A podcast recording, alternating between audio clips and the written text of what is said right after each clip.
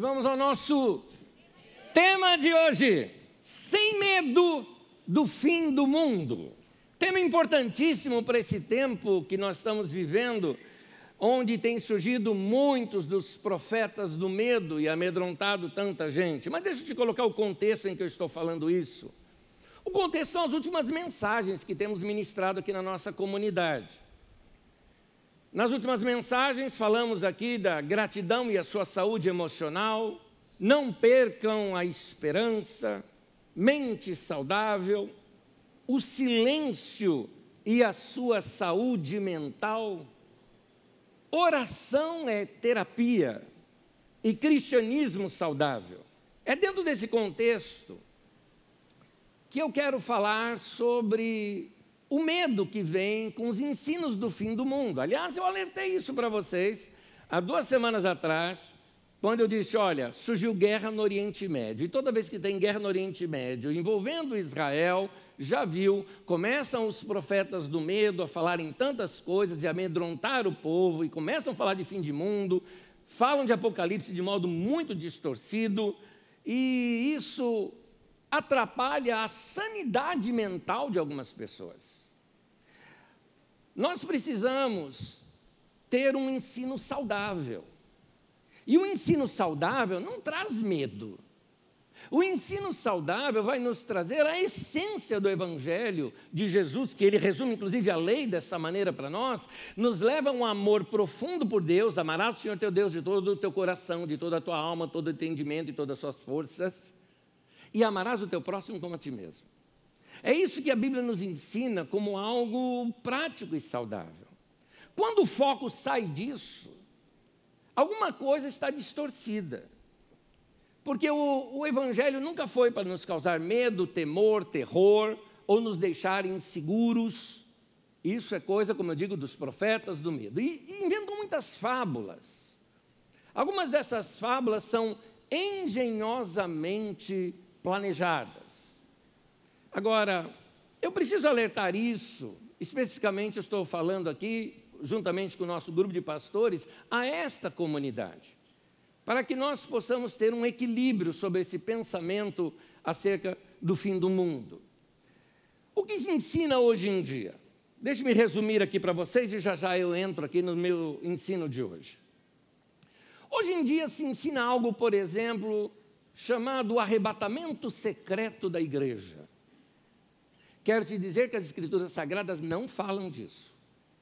Mas, Anésio, a Bíblia não fala, ah, seremos arrebatados com Cristo nos ares. Sim, e a continuação? E assim estaremos para sempre com o Senhor. Pronto, acabou. Está falando do fim de tudo ali. E não de uma série de eventos que foram sendo colocados, recortados daqui, recortados de lá, recortados de acolá, e formando uma nova doutrina. Ensinos esses que, pasmem, por 18 séculos, 1800 anos, nunca foi ensinado no meio da igreja. Nenhum dos pais da igreja ensinaram essas coisas. O que são essas coisas? Por exemplo, baseados é, nessa, nesse ensino, foram feitos livros e filmes muito bem feitos, uh, mostrando o terror das pessoas diante deste evento de uma, um sequestro, um rapto, que é uma tradução errada usada na língua inglesa dessa palavra, um rapto das pessoas, dos crentes aqui da terra, de modo que avião, se o piloto for crente, vai desgovernar e vai cair. Carro, se for crente, ele some e o carro vai bater. E aí as pessoas desesperadas entram num caos. Porque, segundo eles, num determinado momento, sem que a gente saiba, Jesus vem e leva todo mundo. E nesse de leva todo mundo, que as pessoas desaparecem, entram-se sete anos de grande tribulação na terra. Alguns colocam isso depois de três anos e meio, variam entre as doutrinas ali deles. E o que acontece? Vem o anticristo, e o anticristo massacra a terra, faz um governo único na terra. Depois disso, depois de sete anos, nós subimos lá para o céu e ficamos com Jesus. Sete anos depois, Jesus volta. Então já é uma terceira vinda de Jesus, que ele já veio ali até a metade, veio, ah, brecou, voltou para o céu. agora que ele vem inteiro para a terra. E segundo eles, ele vai governar lá em Jerusalém. E nós vamos governar juntamente com ele em cada parte da terra. Meu irmão, você vai ser governador de Carapicuíba, de Osasco. Olha que coisa. E nós vamos estar governando aqui na terra. E acontece que, depois desse tempo, teremos mil anos de paz do governo de Cristo. E depois desses mil anos de paz, finalmente o anticristo, que estava vivo lá e continua vivo aqui depois de mil anos, o anticristo, ele vai juntar um grande exército e vai guerrear contra os santos, lá no vale do Amagedon, uh, ou vale de Megido, ou como você queira chamar, Gog e Magog, e esses nomes que o pessoal vai pegando aqui e acolá nas escrituras sagradas e montando essas histórias. E essa guerra será uma guerra deles contra os santos de Deus. Aí eu fico pensando nessa questão da guerra, olha só. Porque se aqui atrás nós somos arrebatados, e para ser arrebatado, meu corpo tem que ser transformado, segundo Paulo em 1 Coríntios 15 nos mostra que esse corpo não suporta a glória de Deus, nós seremos transformados. Então, se eu fui transformado, eu tenho um corpo igual de Jesus, ou seja, esse corpo que atravessa a parede, não é? Não foi o que aconteceu depois da ressurreição? Então, esse corpo que atravessa a parede tudo mais, tal, tal. Muito bem. Se eu estou aqui na terra agora, dessa maneira, com esse corpo, e vem o pessoal guerrear contra a gente, imagina. O cara vem guerrear com uma espada e joga em você, passa a espada em você, você, ou, ou, ou, ou, né? a espada vai atravessando você e não acontece nada.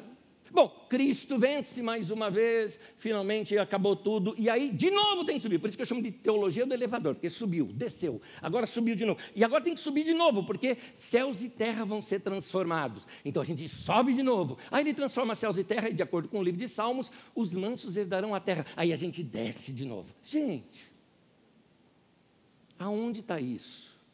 Tá, mas recorte daqui, recorte de acolá, recorte de acolá, recorte de acolá. Um texto fora do contexto é pretexto. Então vamos colocar os textos dentro dos seus contextos.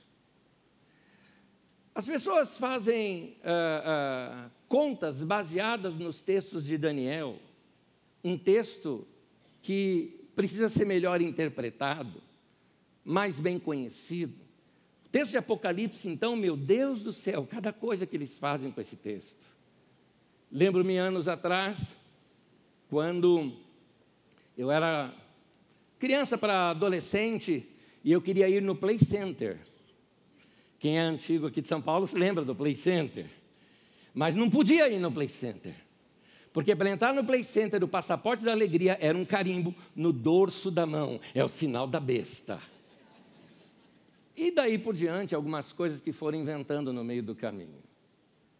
Será que Jesus ensinou isso? Paulo envia uma carta para Timóteo. E nessa carta ele usa a seguinte frase, 1 Timóteo capítulo 4, versículo 7. Rejeite, porém, as fábulas profanas e tolas, e exercite-se na piedade. Piedade, como você sabe, é devoção a Deus e serviço ao próximo. O que Paulo está dizendo é o seguinte: para de ficar enchendo a linguiça ou enchendo a cabeça com essas coisas que só está distraindo a vida da igreja. Vai amar a Deus e vai servir pessoas, é isso, vai se exercitar na piedade. É isso que é para fazer. O ensino saudável é um ensino equilibrado que não precisa apelar para o medo ou apelar para as teorias da conspiração. Muitos ensinos hoje sobre o fim do mundo adoecem a igreja, tira-lhes a paz, tira a esperança, causa insegurança, causa medo. O caso é que parece que tem gente que precisa conviver com a perspectiva de uma catástrofe para a vida ter sentido.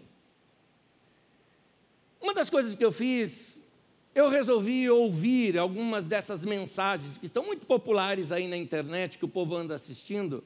Falei, deixa eu ouvir o que, é que esses caras estão falando. E não falaram nada diferente do que eu ouvia na minha infância, lá na década de 70. Nada diferente. E falam de números e dados, dados malucos, algumas pesquisas que nunca existiram. Porque a NASA disse tal coisa, eu vou lá, não tem. Porque tem uma pesquisa que diz tal coisa, vou lá, procuro, não existe.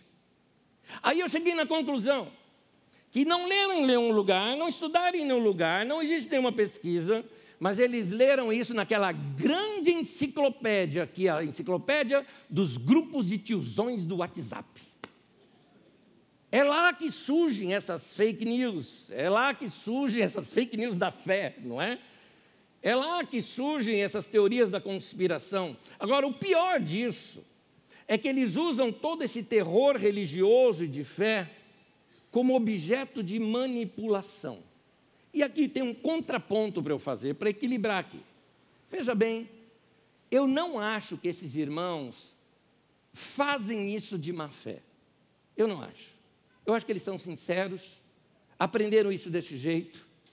Uh, eu acho que muitos deles amam sim a igreja, e amam de verdade mas a maneira deles trabalharem com a igreja é que eu vejo que está destoando um pouquinho com a maneira de Jesus trabalhar conosco.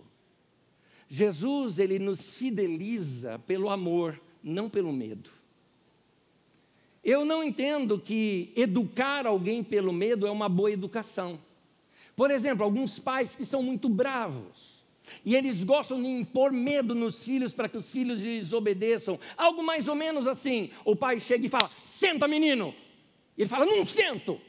Senta, senão vou quebrar teus dentes. Aí o menino pega, senta e fala assim: Sentei, mas por dentro estou em pé. É óbvio que isso não é uma obediência de coração. Da mesma maneira, Muitas pessoas procuram aterrorizar a igreja de diversas formas. Uma delas, por exemplo, usando o diabo. Qualquer coisa, é o diabo, é Satanás, é o demônio. E aí as pessoas ficam com medo. Outras é o inferno, não é? Não faça isso, senão você vai para o inferno. E a pessoa não quer ir para o inferno, então ela vai se manter na fidelidade. E outra é essa daqui: cuidado, porque se Jesus voltar, você vai ficar. E aí isso me pegou um tempo na infância. Porque eu estudava piano e eu estudei desde os meus cinco aninhos de idade. Eu estava voltando da igreja, onde num harmônio, né, eu estava ali é, é, com a minha aula. E eu saí, estava indo para casa, é uma pequena ladeira, não é tanta coisa, é uns uh, 300 metros, 400 metros até minha casa. E o que aconteceu foi que estava uma tarde simplesmente lindíssima, lindíssima. Havia feito um calor imenso e o pôr do sol naquele dia estava assim estonteante. E eu fui andando ali na rua e vendo aquelas nuvens, as nuvens pareciam estar de cor laranja, sabe? Aquela coisa linda. Eu olhando aquilo tudo, eu falei: Meu Deus, que coisa linda! A volta de Jesus deve ser assim. Eu era criança. Aí eu pensei: A volta de Jesus, será que ele voltou? E eu fiquei não tinha ninguém na rua. Aí eu fui para a grande prova. Grande prova era o seguinte: eu tinha que achar minha avó. Porque se minha avó não subiu para o céu, ninguém subiu. Minha avó era crente. Aquela amava Deus e era demais aquela mulher. E então eu procurei, e é um detalhezinho: fui correndo para casa. Quando eu fui chegando em casa, eu vi meus cachorros. Aí eu falei: não sei se cachorro vai para o céu. E eu saí, vó, vó, vó, chamei, e cadê? Minha avó não estava. Gente, o desespero. Falei, Jesus veio e eu fiquei. E eu fiquei pensando que pecado que eu cometi, que pecado que eu cometi, o que, que foi que eu cometi, que Jesus me deixou. E finalmente eu escutei a voz da minha avó, ela estava conversando com a vizinha. Pronto, estava resolvido, Jesus não tinha vindo ainda. Então, note que não é pelo medo que Jesus quer nos cativar. Ele quer nos cativar pelo amor. Porque ele ensinou isso o tempo todo para nós. Então, Precisamos entender essas coisas que, às vezes, um ensino distorcido, é, usar o medo para fidelizar o povo, eu vejo que é uma motivação errada a oração ou a santidade, ou seja o que for. Mas a minha pergunta é: de onde que vem tudo isso? Se eu acabei de falar que por 1800 anos isso não foi ensinado, o que aconteceu lá perto dos anos 1800 que isso começou a ser ensinado? Eu te explico. Esse ensino que diz que Deus eh, sequestrar secretamente os crentes aqui na terra, e que depois vai ter essa, toda essa tribulação e o surgimento do anticristo dessa maneira, e tudo isso antes da volta de Jesus, esses ensinos começaram em 1811, com os escritos do padre Manuel Lacunza. Eu faço questão de deixar os nomes aqui, porque se você quiser, pode pesquisar na internet, ou digita lá no chat GPT, fala lá, me fale sobre o padre Manuel Lacunza, ele vai te contar essas histórias que eu estou te falando. Em 1811, ele publicou o livro A Vinda do Messias em Glória e Majestade. As ideias centrais desse livro é essa crença nesse arrebatamento secreto da igreja, que os crentes vão desaparecer da terra e ser levados ao céu, e aqui vai virar um caos. Isso foi assambarcado por um pastor da igreja escocesa, ou seja, a igreja presbiteriana, Edward Irving. Edward Irving, em 1827, publicou os livros de Manuel Lacunza em inglês. Ele foi expulso da igreja em 1830 por conter algumas heresias, algumas coisas que eram feitas ali na igreja, mas ele fundou uma outra igreja chamada Santa Igreja Católica Apostólica Carismática. E essa nova denominação, que era tinha um, um lado dela que era bem carismático, mas eles, exatamente por causa do exagero nas questões dos dons, caíram muito para a questão de revelações e profecias, e é aqui que entra a personagem central, Margaret MacDonald, 1830. Uma moça de 15 anos de idade, Margaret MacDonald, teve visões da volta de Cristo. E ela contava que a volta de Jesus aconteceria em duas etapas. Uma secreta, levando apenas os crentes, desaparecendo os crentes aqui da terra, e finalmente a sua segunda vinda, que seria agora uma terceira vinda essas visões de Margaret MacDonald mexeram muito com esse novo movimento carismático que tinha surgido ali. Isso se expandiu, foram colocados textos delas no, no, jornal The Morning Watch, que era muito visto por muitos crentes. E a mistura desses temas sobre dons espirituais e os seus ensinos e a teologia do arrebatamento, divulgada por Edward Irving, começou a ser bem aceita alguns anos depois quando surgiram os primeiros movimentos, chamados movimentos pentecostais, no início do nosso século, de Azusa em diante, 1904, 1906. Ainda em 1800, surgiu um homem chamado William Miller. William Miller foi um homem que, em 1840, ele fez estudos da Bíblia baseando-se nos livros de Daniel e nos livros de, no livro do Apocalipse. E a partir daí começou a fazer contas de quando Jesus voltaria. O que me chama a atenção é o tipo de interpretação que esse pessoal faz no livro de Daniel. A propósito, se você se interessa em conhecer melhor o livro de Daniel, uma das melhores formas é você estudar primeiro o lado histórico do livro. Quando esse livro foi escrito? Do que se tratava? O que, que Daniel chamava lá do pequeno chifre, os três anos e meio? O que, que ele se referia a tudo isso? É simples. Basta você chegar na sua casa, entrar no nosso canal do YouTube, ir no nosso Didaquê, procurar esta aula chamada o Império Grego, que ela está pequena aqui, é o Império Grego, a Revolta dos Macabeus e o livro de Daniel. Ali nós explicamos o momento em que esse livro foi escrito e não tem nada a ver com datação da volta de Jesus. E então, uh, esse homem, Miller, ele começou a fazer contas sobre as 70 semanas de Daniel e chegou numa data. Ele começou a afirmar que Jesus viria no final entre 1843 a 1844. E aí surge esse movimento, e esse movimento cresceu muito. Lembrando que nos Estados Unidos havia tido alguns reavivamentos, então muita gente havia se convertido, muita gente era nova convertida. E a partir daí eles viam nesses movimentos uma espécie de novidade, de crescimento. Muita gente se uniu a esse grupo entendendo que Jesus voltaria. Desde que ele começou a pregar até essa data que ele estabeleceu, dava mais ou menos 10 anos. Muita gente começou a, a, a entender que Jesus voltaria. O que aconteceu? Pessoas deixaram de trabalhar, pessoas deixaram. É, começaram a vender seus bens e tudo mais só para se dedicar à evangelização, porque Jesus estava voltando. O que aconteceu? Você já sabe, Jesus não voltou. E então houve uma decepção, mas Miller disse o seguinte: eu errei a conta. E refez a conta baseado num outro calendário judaico, e então ele chega numa outra data. O povo empolgado esperou essa outra data e nada aconteceu.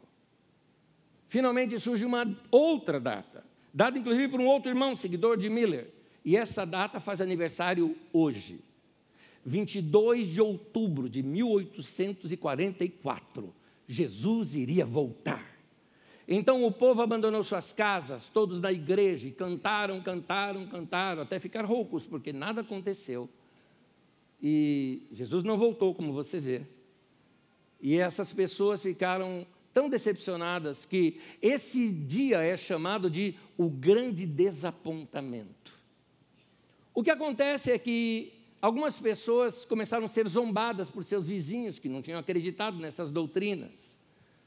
E apesar de todo esse desapontamento, surgem outros profetas, vamos dizer assim, dizendo: não, Jesus, na verdade, começou o processo da sua vinda nessa data. E a partir daí muitas especulações surgiram. Alguns movimentos, como a Igreja Adventista, surge desse movimento. Um outro movimento, como os Testemunhos de Jeová, surgem desse movimento também.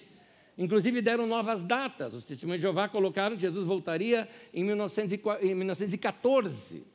Depois colocaram outras cinco datas por aí, eu não me lembro mais todas elas que eles colocaram, e até hoje nada. Mas depois de passado muito tempo, diz que lá em 1914, Jesus veio secretamente, arrebatou alguns crentes, e eles foram, só 144 mil que estão lá no céu e que estão aguardando esse tempo que nós estamos vivendo de tribulação e que já já Jesus vai voltar.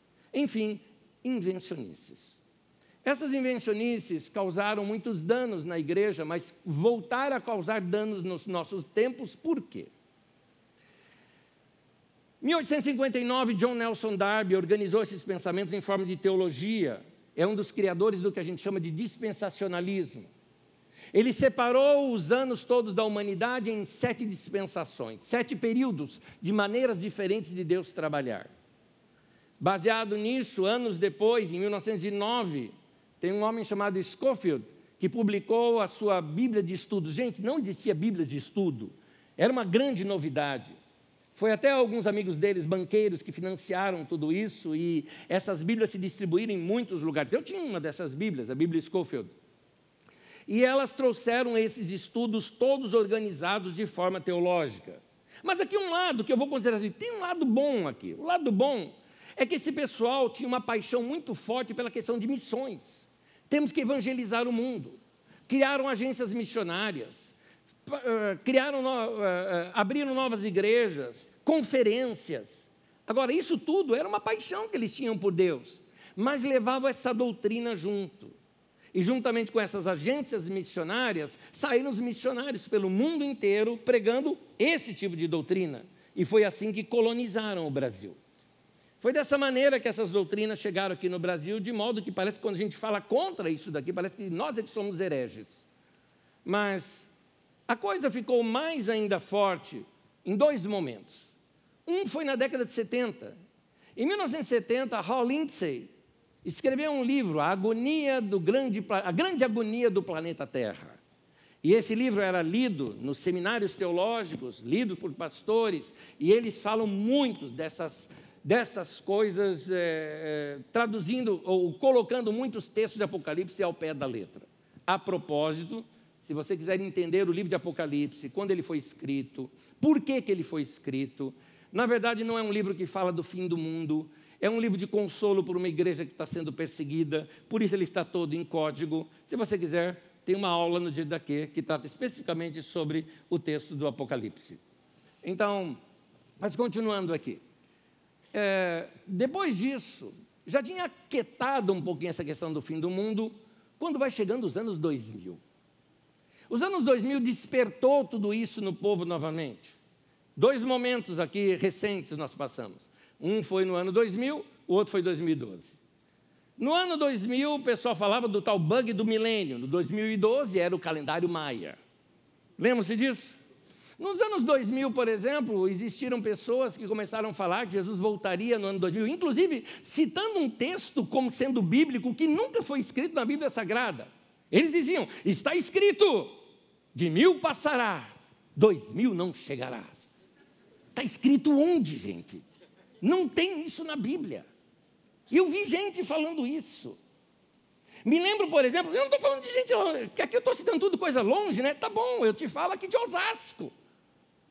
Onde teve gente, por exemplo, que comprou fazenda, estocou uh, uh, alimentos lá, porque disse que o ano 2000 ia ser uma grande catástrofe mundial e começaria uma grande tribulação e o povo tinha para onde fugir. O tal bug do milênio ia acontecer. Passou 2000 e não aconteceu nada disso. 2012 disseram que ia acabar. Até tinha filme sobre 2012, vocês devem se lembrar disso. E as pessoas falando de fim do mundo. Mas em 2000 surgiu uma série escrita por um irmão que um psicólogo que tem bons livros sobre casamento, vida sexual no casamento. Se ele se restringisse aí seria ótimo. Mas ele criou uma série cinematográfica. E um detalhezinho, muito bem criada. Bom filme, bem filmado, uh, um, com bons efeitos de ficção, uh, usando toda a máquina do cinema, artistas famosos, mostrando como que seria esse desaparecimento, esse rapto, esse sequestro, esse arrebatamento da igreja, os carros se batendo, avião caindo, aquela coisa toda. E ele criou uma série chamada Deixados para Trás. Se você já assistiu a série Deixados para Trás, ou se você já leu os livros Deixados para Trás, o meu conselho é que você siga o título do livro. Deixa para trás. Deixa para trás. Porque vai só arrancar o teu sono de noite. E como você vê, nunca foi ensinado isso na igreja. Antes daquela profecia daquela menina. Que abre-se um parêntese, numa das leituras que fiz, mostra que ela, infelizmente, veio a falecer aos 25 anos de idade de loucura. É importante uma coisa: nenhum dos pais da igreja ensinaram essa doutrina. Isso nunca foi ensinado. Quem são os pais da igreja? Todos aqueles que escreveram após os apóstolos, que praticamente procuraram doutrinar a igreja ao longo dos séculos. Desde o século II até o século VIII, você não encontra nenhum dos escritos desses. E talvez você esteja perguntando: tá bom, né? Você falou o que não é, mas o que é? Quando vai ser o fim dos tempos? Vocês querem que eu dê uma data? Quando vai acontecer o fim dos tempos? Eu diria, não é melhor a gente perguntar para Jesus? Porque Jesus falou sobre isso. E quando nós lemos Jesus, ele vai numa direção bem diferente de todas essas daí. Vamos ver o que o próprio Jesus disse quando os discípulos perguntaram para ele: será nesse tempo que o Senhor vai restaurar o reino de Israel? Ou seja, o Senhor vai voltar e resolver tudo? Olha o que Jesus responde, Atos capítulo 1, versículo 7. Jesus lhes respondeu: Não compete a vocês saber os tempos ou as datas que o Pai estabeleceu pela sua própria autoridade. Meu irmão, não é para o nosso bico. É isso que Jesus está falando. Esse não é um assunto para nós sabermos. Mas eu gosto dessa expressão, que o Pai estabeleceu pela sua própria autoridade. Sabe o que Jesus está querendo ensinar? Está querendo ensinar o seguinte para você, meu querido, para de se preocupar com isso. Porque na sequência do texto ele fala assim para os discípulos: Mas vocês receberão poder ao descer sobre vocês o Espírito Santo, e vocês vão ser minhas testemunhas. E ele conta que a igreja se espalhar por toda a terra. O que Jesus está ensinando falou: Por que, que você está preocupado com o fim do mundo? Vai viver, indivíduo. Vai amar a Deus, vai amar o próximo, vai pregar o Evangelho vai viver a vida que eu já te dei. Eu vim para vocês terem vida e vida abundante. Eu deixo-vos a paz, a minha paz vos dou. Ele fala tudo isso e vocês estão aí preocupados com o fim do mundo. O fim do mundo está nas mãos do Pai. Ninguém sabe quando vai ser. Fica tranquilo, o Pai sabe o que faz. É isso. Mais uma vez isso aparece, por exemplo, nos evangelhos, no livro de Marcos, capítulo 13, versículo 32 ao 37, diz assim: Quanto ao dia e a hora, ninguém sabe. Então, se alguém teve revelação, ninguém sabe, Jesus disse, nem os anjos do céu, nem o filho, nem o próprio Jesus, nem o pastor da tua igreja, nem o profetão lá que falou que sabe, nem ele, senão somente o Pai. Então, meu querido, você não precisa ficar preocupado. Vai viver. Vai praticar o que Jesus já te ensinou. O que passar disso é invencionice. 2 Pedro, capítulo 1, versículo 16. Olha o que diz esse texto.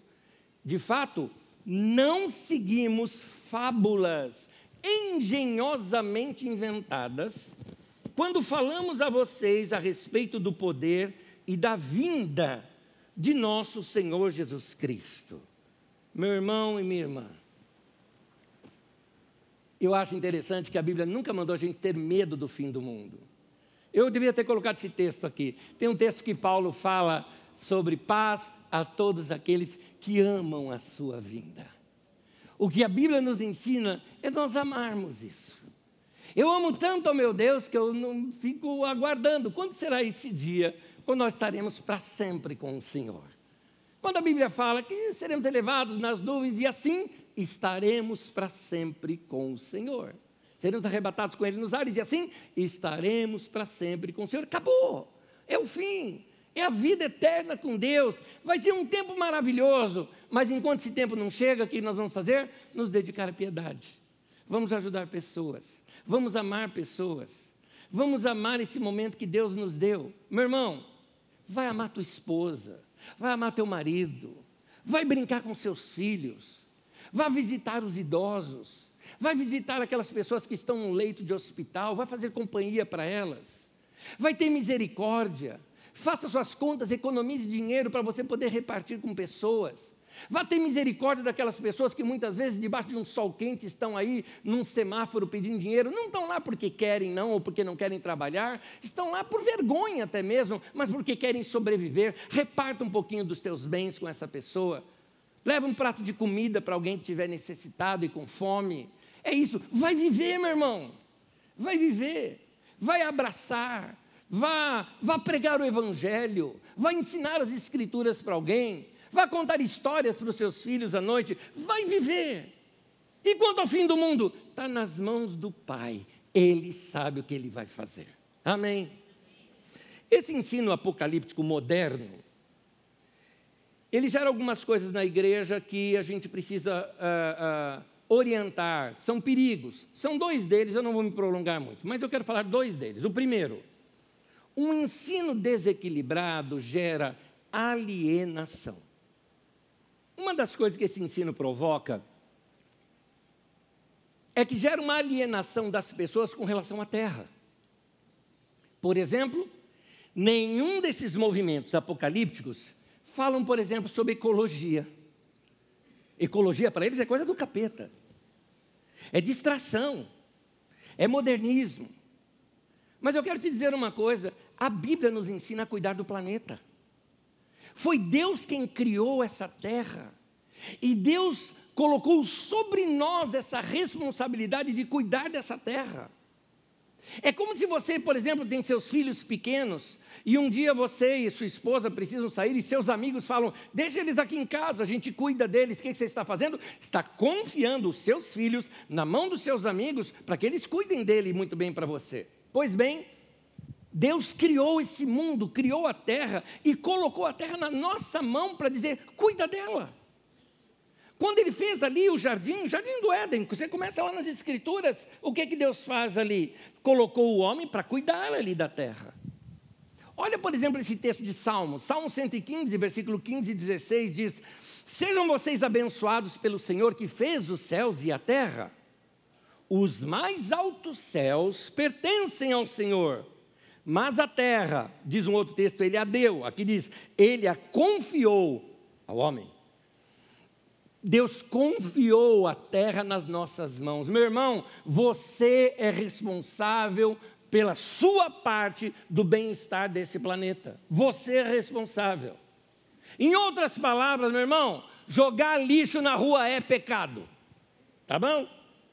Sim, papel de bala também. Chiclete mais ainda, porque gruda no pé da gente. Você tem que cuidar. Você tem que zelar. É interessante como os hebreus tinham um grande apego com relação à terra. A grande promessa era a terra prometida. No grande momento de Moisés, ali diante da sarça ardente, o que, que Deus fala? Tira a sandália dos pés, pisa no chão, sente a terra. Há essa relação com a terra. Deus deu a terra para nós cuidarmos dela. Segundo, então, primeira coisa, esse ensino desequilibrado gera alienação. Um povo que fala, Jesus está mesmo voltando, não tem nada que cuidar do planeta. Desculpe, idiotice. É nossa responsabilidade cuidarmos desse lugar que é a nossa casa temporária. Precisamos cuidar. E um detalhezinho: não cuidar da terra, não cuidar do meio ambiente é falta de amor ao próximo que vai utilizar esse meio ambiente que você está desgastando. Então, por favor, meu irmão, aprenda a reciclar, aprenda a cuidar, aprenda a manter os lugares limpos, aprenda a ser educado e elegante nesse sentido.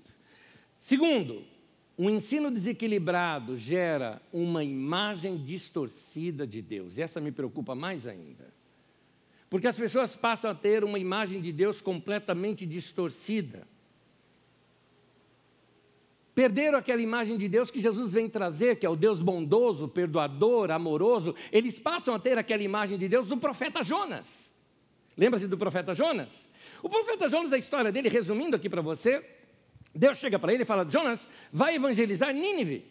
Eu quero que eles se convertam. E o Jonas fala: Nínive, de jeito nenhum. Jonas queria dizer, eu quero que eles se danem. Por quê? Nínive era a capital da Síria.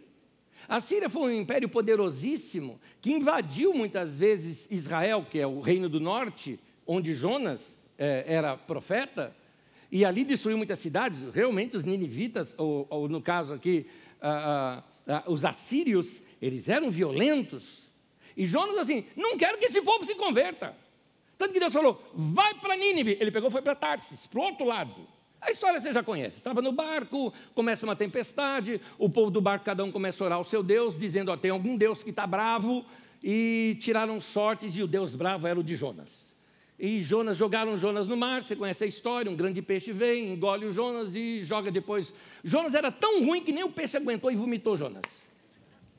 E Jonas foi parar na beira da praia. Veja bem, ele não foi para Nínive. Nínive não tem praia. Nínive era lá em cima, mil quilômetros de distância, tá? O peixe não pegou e vomitou Jonas lá. Uh, não. Então, Jonas teve que ir andando até Nínive. Deu um jeito de chegar lá. Quando Jonas chega em Nínive, o que ele faz? Prega naquela cidade sem vontade nenhuma. Só saiu falando porque Deus mandou. Mais ou menos aquele menino. Eu estou sentado por dentro, eu estou em pé. Jonas estava assim, estou pregando porque o Senhor mandou. E o que acontece? Os ninivitas se convertem. E o que acontece com Jonas? Ele fica bravo com Deus. A frase que ele usa é assim: Eu sabia que o Senhor é misericordioso e bondoso. Note, ele não queria um Deus misericordioso e bondoso. Ele queria um Deus que esmaga seus inimigos. É isso que ele queria. Como muita gente, por exemplo, faz hoje no meio evangélico. O cara saiu do emprego, a empresa mandou embora, falou: eles vão pagar pelo que eles fizeram com o servo de Deus. Deus vai pesar a mão naquele lugar, porque meu Deus é fiel. Gente, isso é macumba. Isso é feitiçaria. Isso não é evangelho. Isso não é oração. Então, queridos, ah, muitas pessoas querem esse Deus eh, iracundo, esse Deus bravo, esse Deus mal-humorado, esse Deus que ama os que são seus, mas odeia os que não são. Uma leitura equivocada da Bíblia cria uma ideia equivocada de Deus. E aí o que acontece? Para alguns cristãos, por causa desses ensinos, eles começam a se alegrar quando vêm surgindo guerras e catástrofes, porque vem nelas um sinal de Deus. Uma leitura equivocada, tanto de Mateus 24 quanto de Apocalipse, façam com que gente fique aguardando tragédia, sendo ela um sinal de Deus julgando os ímpios. Mas Anésio, a Bíblia não diz. Ah, quer ver uma coisa? Tem muita gente que fala, por exemplo, o seguinte, que, olha, essa frase não está na Bíblia, gente. E eles dizem assim, Israel é o relógio de Deus. Aonde você viu isso na Bíblia? Não tem. Pode procurar. É igual aquela ideia de chamar o diabo de Lúcifer. Onde é que está isso na Bíblia? Não tem. Não tem, não tem, só tem na Netflix, na Bíblia, não tem. Então, ah, as pessoas ficam olhando e aí qualquer problema que dá em Israel é sinal dos tempos. Aí você diz assim, mas Anés, não está escrito lá que Jesus que profetizou: quando vires Jerusalém cercada pelos exércitos, os que estiverem na Judéia fujam para os montes. Diz. Jesus profetizou isso mais ou menos no ano 29, talvez o ano 30, ou talvez um pouco menos, entre 27 a 30. Jesus profetizou isso. E aconteceu no ano 70. Jerusalém foi cercada. E a igreja, quando percebeu esse movimento todo, o que fez? A igreja saiu de Jerusalém. Alguns historiadores colocam que ela era liderada por João Marcos naquele tempo, Marcos, escritor do, do Evangelho, que sabendo disso tirou a igreja de lá e foram para uma cidade montanhosa chamada Pela, porque Jesus havia dito: os que estiverem na Judéia fujam para os montes. Quando Jerusalém foi destruído no ano 70 pelo general Tito, lá de Roma, que se você for lá em Roma tem até hoje o arco de Tito, é, o que acontece é que não havia nenhum cristão naquele lugar, porque os cristãos saíram porque Jesus havia profetizado. Então, essa profecia já se cumpriu. Não tem por que a gente ficar agora olhando lá para Israel como se alguma qualquer guerra que surgir lá, ah, é o fim do mundo. Meu irmão, eu vou jogar muito bem para você. Agora, como Paulo dizia, tá? Paulo dizia isso na carta aos Coríntios, agora sou eu que estou me apropriando disso. Falo eu e não o Senhor, tá? Estou falando de mim, Anésio falando. Meu irmão, eu espero viver muitos anos de vida. E espero que meus filhos vivam muitos anos de vida. E espero que meus netos vivam muitos anos de vida. E vou dizer uma coisinha: ainda quando meus netos ou bisnetos estiverem velhinhos, lá no Oriente Médio, vai continuar tendo guerra. Porque aquele povo briga o tempo todo. E aquela situação que a ONU fez lá dificultou tudo. Então as guerras vão sempre existir. Agora a gente fica falando que porque saiu guerra lá é fim do mundo, meu irmão. O que, que Jesus disse? Ninguém sabe os tempos e as épocas. Só o Pai sabe disso. Mas as pessoas têm uma imagem errada de Deus. Como se Deus tivesse que julgar agora os seus inimigos. Ah, como é que Jesus apresentou o Pai para nós? Ele apresentou como um Deus que ama a todos. E da mesma forma, nós temos que amar a todos assim como Ele. Numa guerra a gente não toma partido. Aliás, o nosso partido é desejamos o fim da guerra. É isso que nós queremos. Não é justo crianças serem mortas de um lado ou de outro. Eu não estou do lado da Rússia ou da Ucrânia, eu quero que pare a guerra. Eu não estou do lado de Israel ou do Hamas, eu quero que pare a guerra. Eu não estou do lado dos armênios ou do Azerbaijão, eu quero que pare a guerra. Tem dez guerras existentes no mundo hoje. Sei que só se falam de uma, mas tem dez. Mateus capítulo 5, versículo 43 a 45, Jesus diz assim: Vocês ouviram o que foi dito? Ame o seu próximo e odeie seu inimigo. E todo mundo, é isso mesmo, nós ouvimos isso. Mas isso não está na Bíblia. O que Jesus está falando é: na, está escrito no Antigo Testamento, ame o seu próximo, mas não está escrito odeie seu inimigo. Isso foi colocado. Ouviram que foi dito, não que foi escrito. Mas eu digo: amem os seus inimigos. E orem por aqueles que os perseguem, para que vocês venham a ser filhos de seu Pai que está nos céus. Porque ele faz raiar o seu sol sobre maus e bons e derrama sua chuva. Chuva é uma bênção para quem é agricultor. Chuva sobre justos e injustos. Queridos, quando nós temos uma imagem errada de Deus, nós olhamos para as guerras e tragédias com uma atitude errada de coração, com indiferença para com o sofrimento daquelas pessoas. Não podemos nos alegrar com as catástrofes, dizendo, ah, final dos tempos, Jesus está voltando. Tá, meu querido. Os últimos dias começaram lá em Pentecostes, há dois mil anos atrás, e continua sendo até agora, e vai continuar sendo até o dia que o Pai decidir que é o fim de tudo. Tem cristãos que pensam até hoje que Deus ama somente Israel. Quem pensava isso era os judeus. Então, ah, Deus tem uma nação preferida que é Israel e que o mundo se dane, meu querido. É por isso que o mundo critica a gente. Depois fala que é culpa da mídia. Deus não ama só Israel. Deus ama todos. Deus ama Israel, Deus ama o Azerbaijão, Deus ama a Somália, Deus ama, Deus ama até Osasco e Carapicuíba, meu irmão. Amém. Isso aí. Deus ama. E aliás, o povo de Deus é a igreja, não é Israel. O que Deus tinha que fazer com Israel já fez. Preparou aquela nação para dela trazer o Salvador ao mundo. E a partir daí, ele, ele, ele expande isso para toda a terra. Onde está isso? Na Bíblia Sagrada. Pedro, apóstolo, diz isso para nós, 1 Pedro 2,9. Vocês, igreja, são a geração eleita, vocês são sacerdócio real, vocês são a nação santa. Qual é a nação santa? É Israel? Não, é a igreja. Povo exclusivo de Deus. Meu irmão, não existe terra santa. Ah, eu vou fazer uma viagem para a terra santa. Não existe terra santa. A terra é do Senhor. Santo é o lugar onde você pisa o seu pé. Osasco e Carpetiba é santo. Maravilha! É isso, porque a igreja está aqui. É isso. Você quer saber mais sobre esse assunto? Tem uma mensagem sobre isso chamada A Frenesi dos Evangélicos com Israel. Escute essa mensagem e você vai entender melhor o que eu estou falando. Mas nós somos o povo de Deus? Somos, mas eu preciso dar mais uma notícia para você. Deus não ama somente o seu povo. Deus ama todos. Todos. Quem é povo dele e quem não é. Você acha que Deus ama só cristão? Deus ama budista, Deus ama espírita, Deus ama é, é, islamista, é, islamita, Deus ama, Deus ama todos. Até corintiano ele ama. Graças a Deus. A mensagem de Jesus nos fala do amor. A mensagem de Jesus nos fala de paz. Se a mensagem que você ouve não fala de paz e não fala de amor, não parece uma mensagem de Jesus. Então nós precisamos entender esse amor de Deus. E eu quero terminar pedindo você ficar em pé comigo, por gentileza. E nós vamos ler o último texto.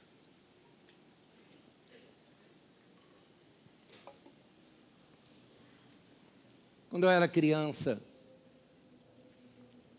meu pai sentava comigo à noite e orava junto comigo, todas as noites.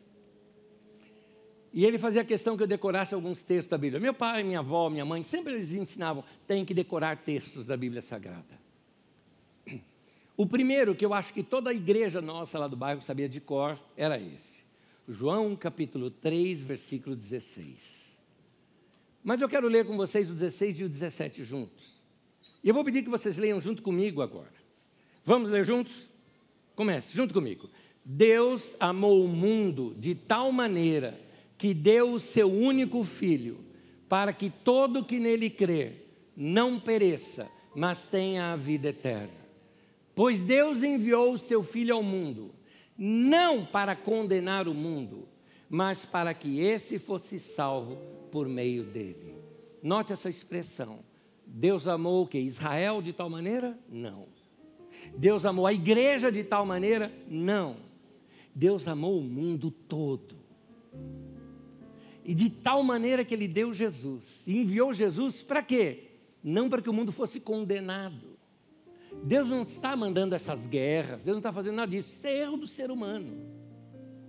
Ele quer trazer a paz, amar a todos. E como disse Paulo, ele quer que todos se salvem e cheguem ao pleno conhecimento do Filho de Deus.